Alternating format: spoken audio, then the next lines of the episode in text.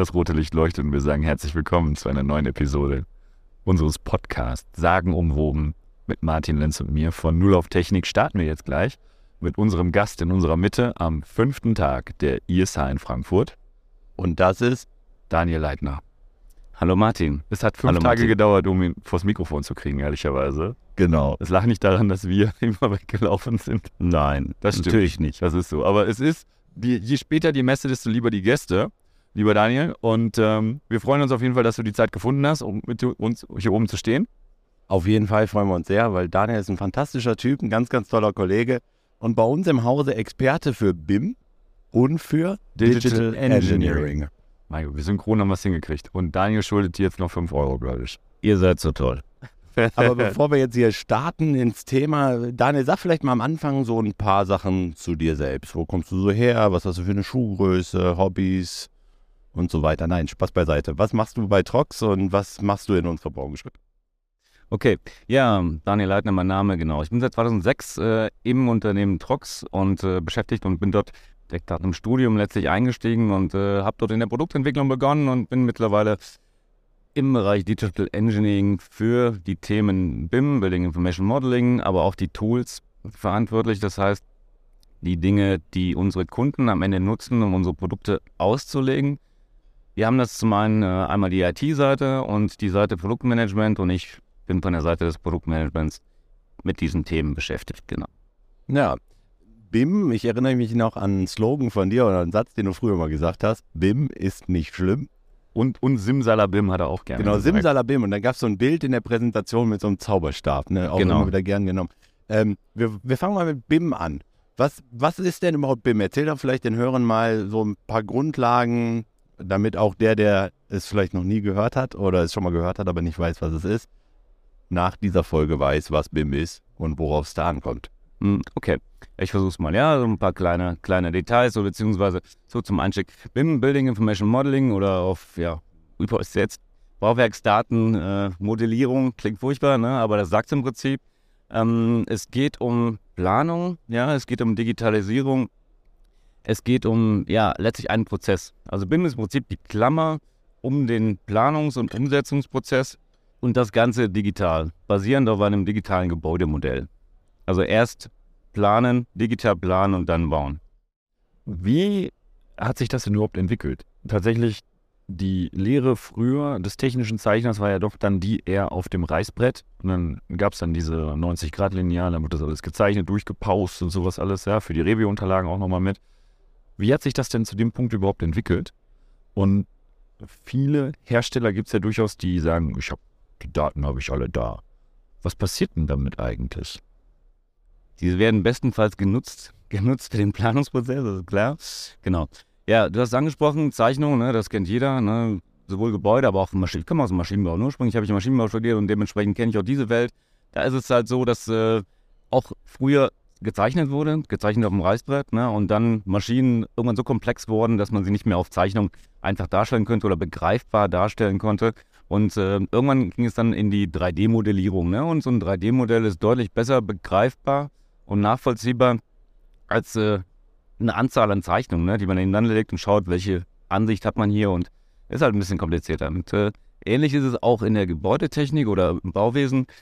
Ne? Früher hat man auch gezeichnet und äh, das ist im Prinzip die ähnliche Entwicklung. Und neben dem 3D-Modell, was bei BIM natürlich dazugehört, ist aber eigentlich der Informationsgehalt, der darüber, darüber hergehende Informationsgehalt das Wichtige dabei. Also das I in BIM, Information, äh, ist das A und O.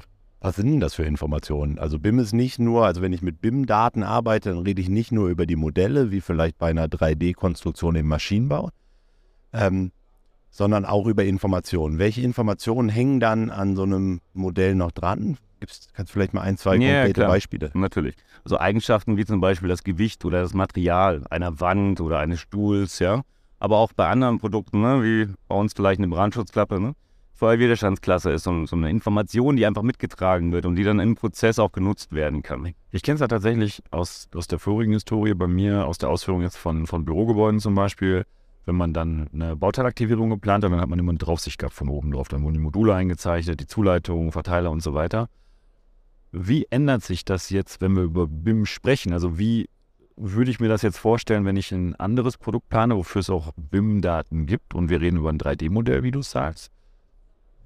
Ziehe ich mir das, habe ich eine Datenbank oder habe ich irgendwie eine, eine, eine, Bibliothek, die ich aktiviere und schiebe das alles da rein? Wie, wie läuft so ein Prozess ab? Ja, also wie gesagt, 3D-Modell ist nur ein Teil, ne? aber klar, das ist auch ein wichtiger Bestandteil. Äh, 3D-Modell werden natürlich, wie gesagt, mit inklusive der Informationen äh, im Prozess genutzt.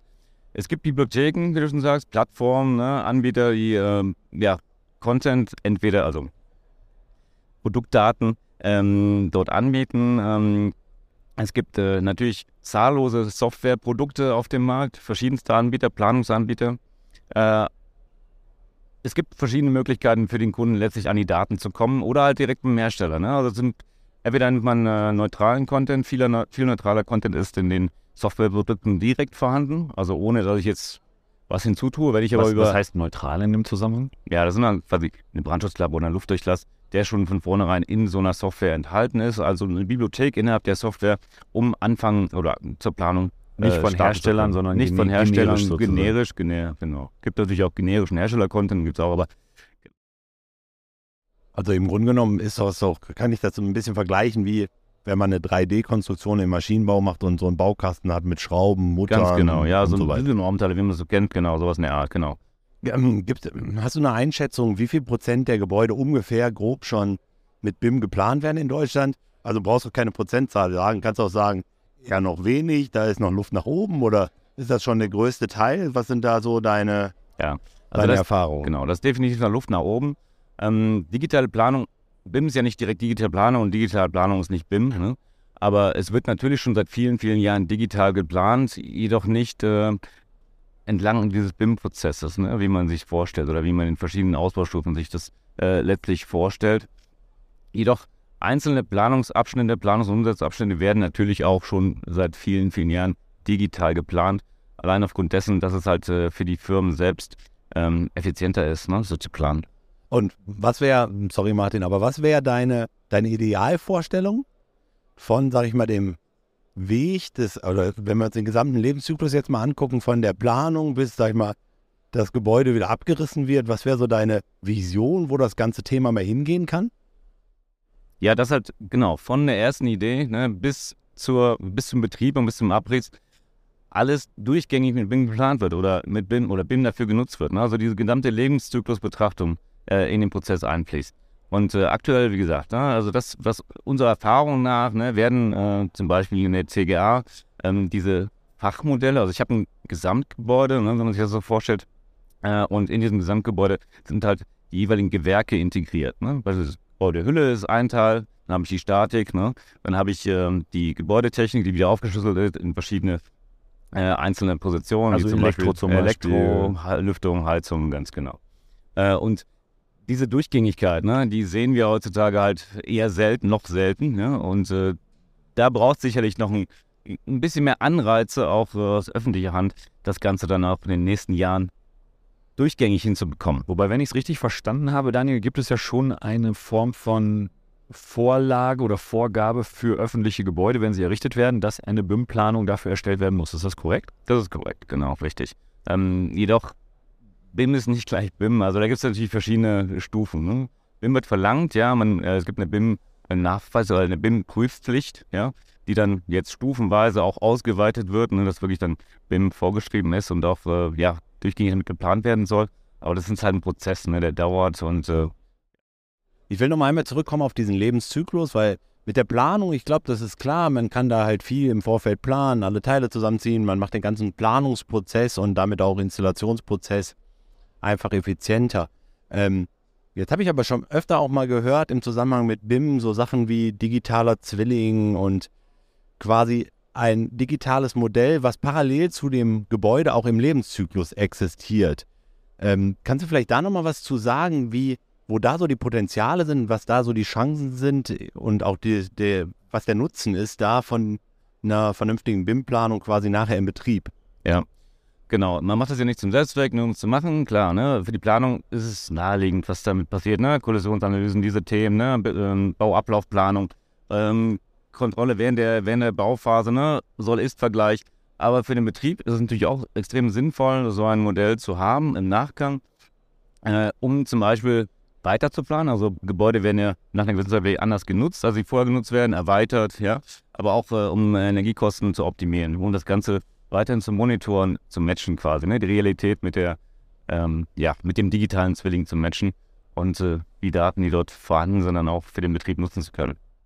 In dem Zusammenhang würde mich eine Sache interessieren, Daniel, und zwar hat man schon den Eindruck, wenn man jetzt ins Ausland schaut, insbesondere in die angelsächsischen Länder, auch da wie die Planungsprozesse aussehen, dass diese Form der Planung und auch der Betrachtung von Gebäuden deutlich weiter fortgeschritten ist als jetzt bei uns, zum Beispiel im deutschen Bereich. Ist das eine Einschätzung, die du teilst? Und wenn ja, woran liegt das? Die Einschätzung kann man teilen, wenn man sich so umschaut. Ne? Und auch die Anfragen, die bei uns bezüglich BIM-Daten reinkommen, kommen auch, ja, ich sag mal, verstärkt aus äh, nicht-deutschen äh, Ländern. Ja? Also Skandinavien ist da relativ weit vorn, oder zumindest sehr aktiv. Mhm.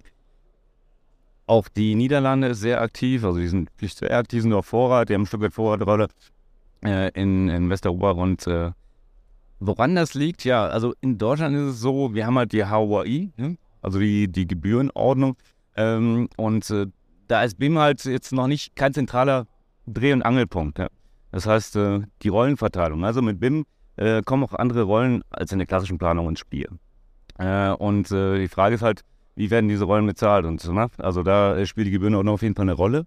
Äh, in, in den Niederlanden geht man da forscher ans Werk, auch in Skandinavien. Dort wird einfach gestartet, auch wenn die, wenn die Normung und wenn die Regulierung noch nicht so klar ist. Trotzdem, die, die haben angefangen. Die haben ja schon vor vielen, vielen Jahren angefangen. Also ähm, Anfang der 2000er wurde sowohl in Skandinavien als auch in den, in den Niederlanden schon bereits digital geplant, auch im öffentlichen Bereich. Und äh, es gab nochmal so einen richtigen Push, die haben sich entwickelt, die haben klein angefangen äh, und dann nach und nach so die, ja, die Digitalisierung letztlich in der Planung ausgebaut und haben jetzt mittlerweile die Benefits, die sie, oder die ernten jetzt die Früchte, denn sie haben die Erfahrung gemacht und haben aus den Fehlern gelernt und gehen da jetzt voran. Ne? Ist, bist du der Auffassung, dass Gebäude, die nach diesem Prozess errichtet und geplant werden, in der Ausführung weniger Probleme haben oder eine höhere Qualität im Bauprozess? Absolut, absolut. Das ist auch genau das Ziel von BIM. Ne? Kostensicherheit, Planungssicherheit in einer frühen Phase. Ne? Also erst den digitalen Zwilling bauen, ne? da die Fehler entdecken und die Fehler halt hinterher nicht mehr auf der Baustelle machen. Wir wissen alle, wie das läuft oder wie es häufig läuft. Ne? Nachträge sind gang und gäbe ne? heutzutage und äh, ja, die, die Baufehler, die, die fallen auch erst immer sehr spät auf. Ne? Im letzten Moment wird natürlich dann gemerkt, okay, da muss noch was umgeplant werden. Alles während des Bauprozesses und das ist natürlich extrem ineffizient. Und äh, dementsprechend ne, mehr in die Planung investieren, um hinterher, ja, ich sag mal, sauberer durchzukommen, am Ende auch schneller zu sein. Das ist, glaube ich, äh, ja, ein wichtiges, wichtiges Ding. Eine Abschlussfrage noch. Wenn jetzt jemand noch nie irgendwie was mit BIM gemacht hat und da einsteigen will, was ist dein Tipp für den ersten Einstieg? Ja, also wenn er, ja, www.bim.de Gibt es tatsächlich www.bim.de? Ich, ich, bin überzeugt, das ich gibt bin, es. Ich genau. bin auch überzeugt. genau, ich bin überzeugt, genau. so, haha, was ein lustiger Wortwitz hier. Ne? Äh, genau. Und die Zuhörerinnen und Zuhörer nicht enttäuschen von flachem Humor. Also es gibt tatsächlich die Webseite www.bim.de. Ich bin davon überzeugt, dass es sie gibt. Ich habe sie jetzt nicht gegoogelt, aber kannst du mal ausprobieren. Du kannst du mal, kannst direkt mal so eine deutsche mal. Regulierungsstelle genau. für BIM oder gibt es irgendwie so einen deutschen BIM-Club oder irgendwie so wie eine Zertifizierungsstelle für BIM, dass man sagt, jo, das ist jetzt so richtig, was du machst?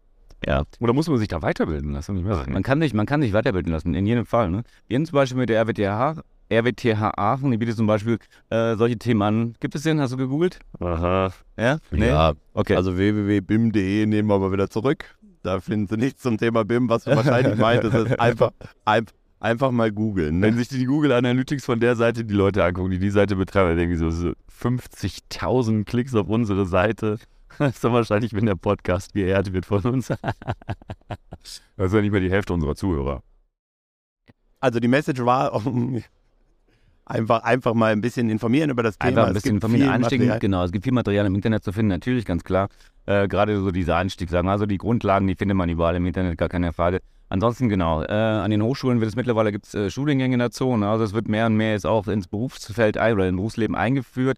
Äh, auch äh, die Ausbildung, ne, die, die war bisher noch nicht auf einem besonders hohen Niveau. Mittlerweile ne, kommt das mehr und mehr, sodass wir auch Nachwuchskräfte kriegen, die auch diese Themen der Muttermilch aufsaugen äh, und das Ganze dann auch in den äh, Prozess, in den laufenden Prozess einspeisen. Und genau, das ist wichtig und äh, gut so. ansonsten wissen Sie ja, wo Sie den Daniel Leitner finden. Ja, Ist, glaube ich, auch immer ein guter Einstieg. Einfach mit Menschen sprechen, Zwischen die sich dem Martin auskennen. und ne? dem Martin, genau. zwischen uns beiden Ja. und ansonsten auch über Google, glaube ich. Ne? Lieber Daniel, wir sagen erstmal vielen herzlichen Dank für deine Zeit und die ersten Einblicke. Und der Martin sagt ja immer wieder, wenn Sie darüber hinaus noch Fragen haben, wir können auch gerne mal einen, ich hau's jetzt raus, einen Deep Dive machen, einen Deep Dive Talk mit dir. Vielleicht auch einen Fireside Chat. Ich habe keine Ahnung, was wir dann an fancy Formaten noch entwickeln. Nur tatsächlich haben Gerne. wir immer den Anspruch, Gerne konkrete Fragen noch stellen. Wenn Sie sagen, das will ich wissen, das will ich wissen, das will ich wissen und wir können dazu was sagen, werden wir darüber gerne informieren. auch wenn wir dazu nichts sagen können, schreiben Sie es einfach. Wir, wir sagen dann trotzdem was dazu, mal gucken, wie das wird. Nichtsdestoweniger sagen wir vielen Dank für Ihre Zeit. Wir hoffen, es hat gefallen und schauen Sie gerne auch in die anderen Episoden rein. Es sind mittlerweile reichlich vorhanden und die werden immer, immer besser und immer lustiger auch. Und wir freuen uns, wenn wir dich, Daniel, das nächste Mal wieder in unserer Mitte begrüßen dürfen, wenn es um das Thema Digital Building geht, generell und vielleicht auch um Human-Machine Interfaces. Ich glaube, wir haben noch ein paar Ideen, die wir zusammen verwirklichen und wir sagen Ihnen einen wunderschönen Tag, egal wo Sie sind. Machen Sie es gut. Tschüss. Bis bald. Tschüss.